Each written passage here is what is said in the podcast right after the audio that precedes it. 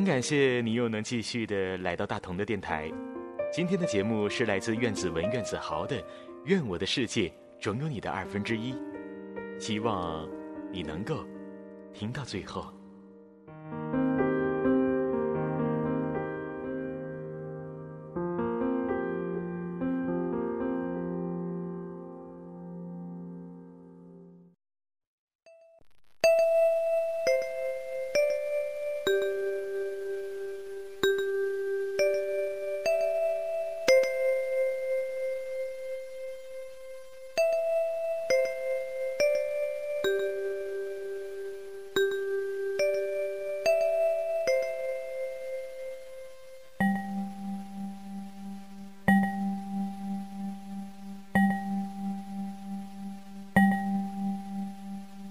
每天都重复着同样的生活作息和复习内容，我们就这样来到了高三的下学期。高三下学期的第一次考试，我拿到一个令自己傻眼的成绩，第十三名。一开始我并没有怎么在意，觉得只是一次小失误。但是第二次、第三次，直到十几名的出现，出现了很多次，我开始着急。高考就是这样的残酷。无论你之前的成绩有多好，最后只是一试定胜负。之前所有的优秀和梦想中的灿烂未来，都在这个学期的低迷状态下显得虚无缥缈。而令人头疼的是，这个时候子豪的成绩也开始下滑，整个学期他都没有考好过一次。我们两个跟商量好似的，要强就一起强，要降就一起降。作为哥哥，我那仿佛与生俱来、要尽一切努力帮助他的使命感，就在这个时候全面的爆发了。我开始帮他整理复习的材料，帮他制定复习的计划，帮他做我力所能及的所有的一切，节省他的时间，减轻他的压力，让他心情愉悦。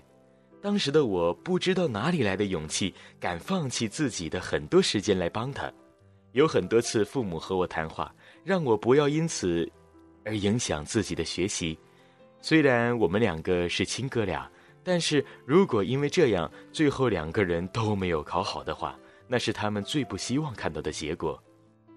其实这些道理我都懂，但不这样帮他，我做不到。在我的潜意识里，他考上北大比我考上还要重要。平日里他跟同学发生口角，我就在背后替他道歉。安抚好同学的情绪后，还不忘耍一个小心机，让对方跟他主动示好，让他能有台阶下。有时候他累得一头睡倒在书桌上，我会帮他把笔和书都复归原位，让他能在醒来后接上睡前的节奏，继续去奋战。在那段草木皆兵的冲刺阶段里，我期望能以自己的微薄之力，给兄弟一份不动摇的依靠，一份不退后的守候。但一直优秀的他太过于倔强，根本听不进我的建议，就和我高二陷入低谷时是一样的，只是一个人不听任何劝告的埋头学习，固执的不愿意放松，也不愿意扔掉那些心里的包袱。的确，从小他就比我优秀，一直很要强，在他的眼里自己就是标杆，就是权威，而我的很多建议又恰恰与他学习方法相矛盾。因此，他很少接纳。在这个节骨眼上，我们因为他的倔强和固执，经常的争吵。糟糕的成绩使子豪信心大减。有时候，爸妈抚着他的头发安慰他说：“北大考不上，咱们就考人大，也挺好的。你们能念人大，已经超乎爸妈的意料了，不要有太大的压力。”其实，爸妈比谁都希望我们两个能一起考进北大。但同时，他们又很理解高考给我们带来的巨大压力，因此他们一再的降低要求，希望能减少我们的负担。坦白说，子豪是一个不如我能吃苦的人，他还是个需要被照顾的小孩，所以当成绩落后的时候，他的意志力就薄弱了起来。有时候他会犯懒、犯困，没一会儿就会打瞌睡。我记得很有意思的是。有一段时间里，每天一到十一点，我一定要去他那边把他给叫醒。每天如此，他很准时的在十一点钟声敲响前几分钟犯困，我也很准时的在他小睡一会儿后就把他给叫醒。这个懒惰的小孩慢慢的形成了一种潜意识，那就是他可以偷睡或者偷懒一小会儿，他哥总会能够把他给叫醒，然后提醒他该继续学习了。临近高考的那个月，是一切很明晰也很昏暗的时候。连续几次都没有考好的子豪决定背水一战，每晚都要坚持晚睡半个小时。十一点钟的时候也不用我再叫他，困的时候就站起来靠着墙背书，一遍遍的去厕所洗脸。因为父母总换着样式的给我们做好吃的有营养的饭菜，再加上总是吃过饭就坐下来学习，没多久，我们就都长胖了不少。我印象最深的一次，是我侧过脸想看看子豪在干什么，但我看到的是那个曾经英气逼人的男孩，坐在书桌前，因为太累而打起了瞌睡，叠起了双下巴，脸上长了不少痘痘。惊醒后，他抬起头与我目光对视，那负疚、恐惧和逃窜的眼神，让我瞬间心疼不已。有时候。他站起来学习，困得实在不行了，书掉在了地上。一瞬间清醒过来的他，像做错了事一样，总要先看一下有没有被我发现。他害怕我要数落他的不争气，害怕我因为他不努力而跟他发脾气。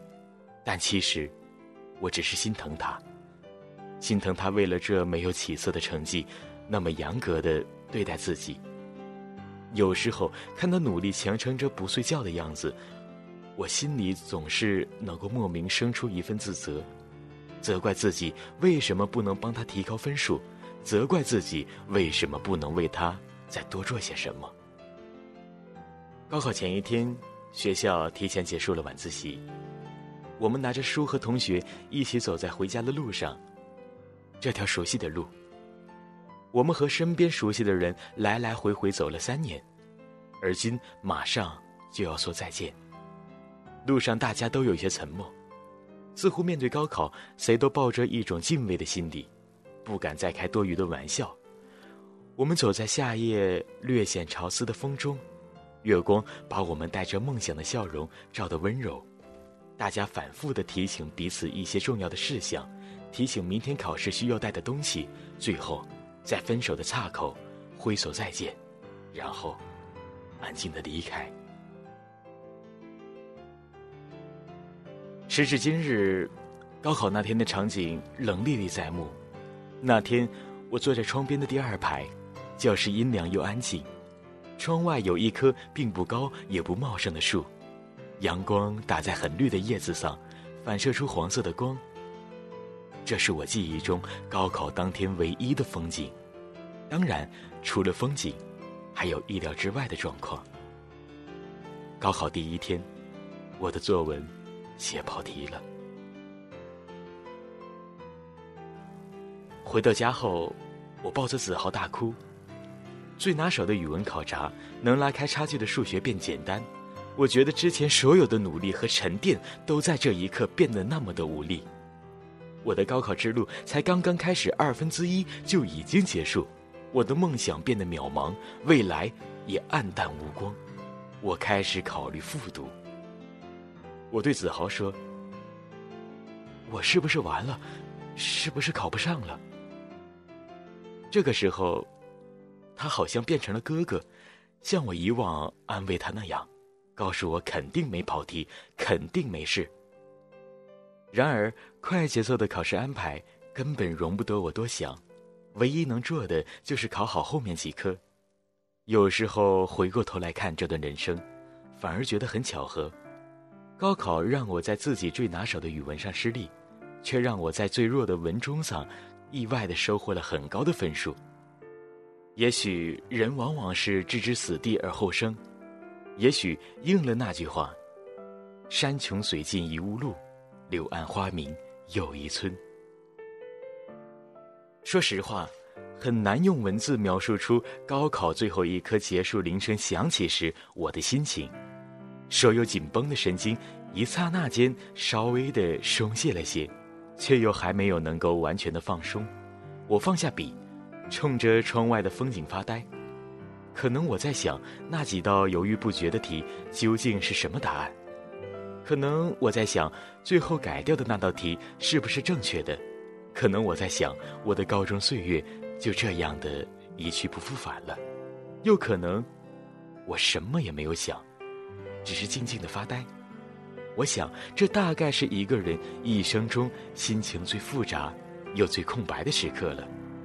考完当天，很多人都选择出去唱歌、吃饭，好好的玩一玩，而我却选择回到家里，坐在电脑前发呆，敲了半天字，又删了半天，最后什么也没有留下。当然，最后我有惊无险的和子豪一起考上了北大。不过，我有一些悄悄话，一直不敢和任何人提起。高考前，每次我看到子豪被成绩打击的备受折磨的时候，我比谁都痛心。我总觉得命运对这样一个勤勤恳恳的人不公平，让他努力和优秀了那么久，却在最关键的时候迅速的落败。然后我心里就一直有一个声音，邪恶却又无可奈何。我想，那是我所能给予他全部的爱和最自然的关怀。我想替他去高考。我们有相同的面孔，相同的血脉。我的生命里有他的二分之一。无论冒着什么风险，哪怕是被发现、被取消考试资格、毁掉一生，但我都愿意尝试。在替他着急到不知所措的时候，这个念头一再的冒出来。但我从未跟任何人提起过。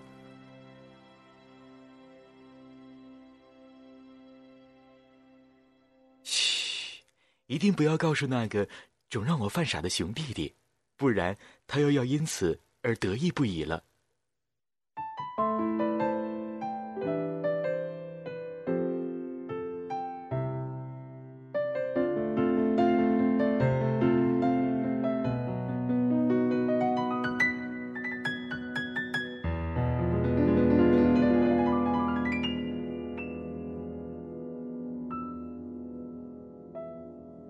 如果骄傲没被现实大海冷冷拍下，又怎会懂得要多努力才走得到远方？如果梦想不曾坠落悬崖，千钧一发。节目的最后，大同要说一件事情，大概一个月前。兔子和兔八哥们在荔枝 FM 成立了院子文豪电台，讲述我们和院子文豪之间的故事。兔子们都说喜欢上院子文豪是偶然，然而这些偶然又像是命中注定。院子文豪给了我们太多动力与希望，给了我们前进的勇气。相信只要努力，每个人都是可以成功的。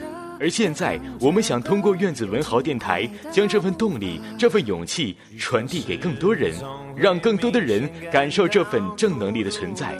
每周日下午三点，用声音传递情谊，用心来讲述故事。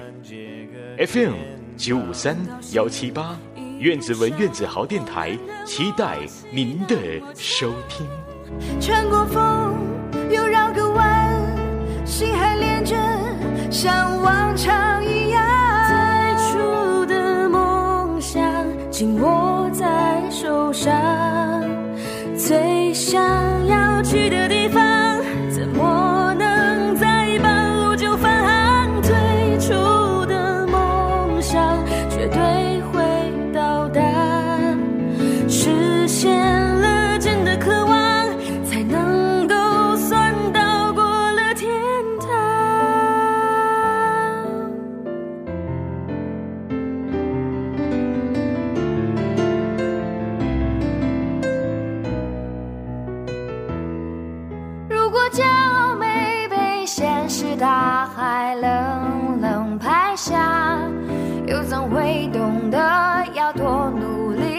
走得到远方。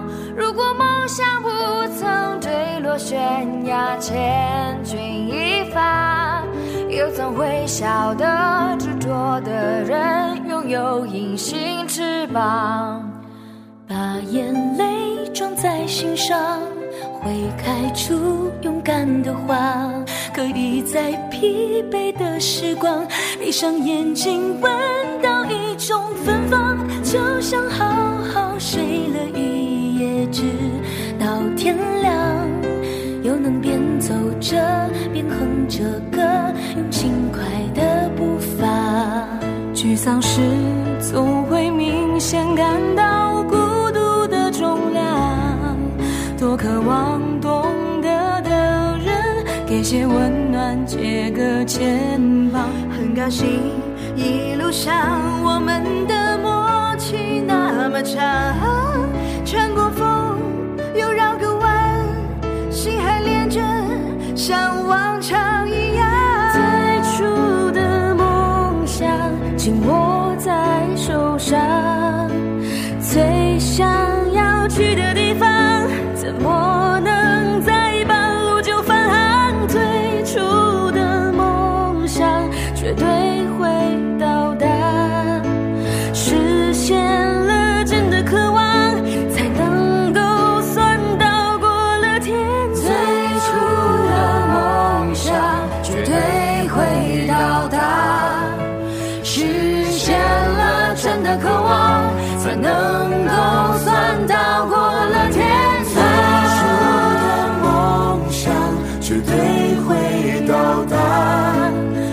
实现了真的渴望才能够算到过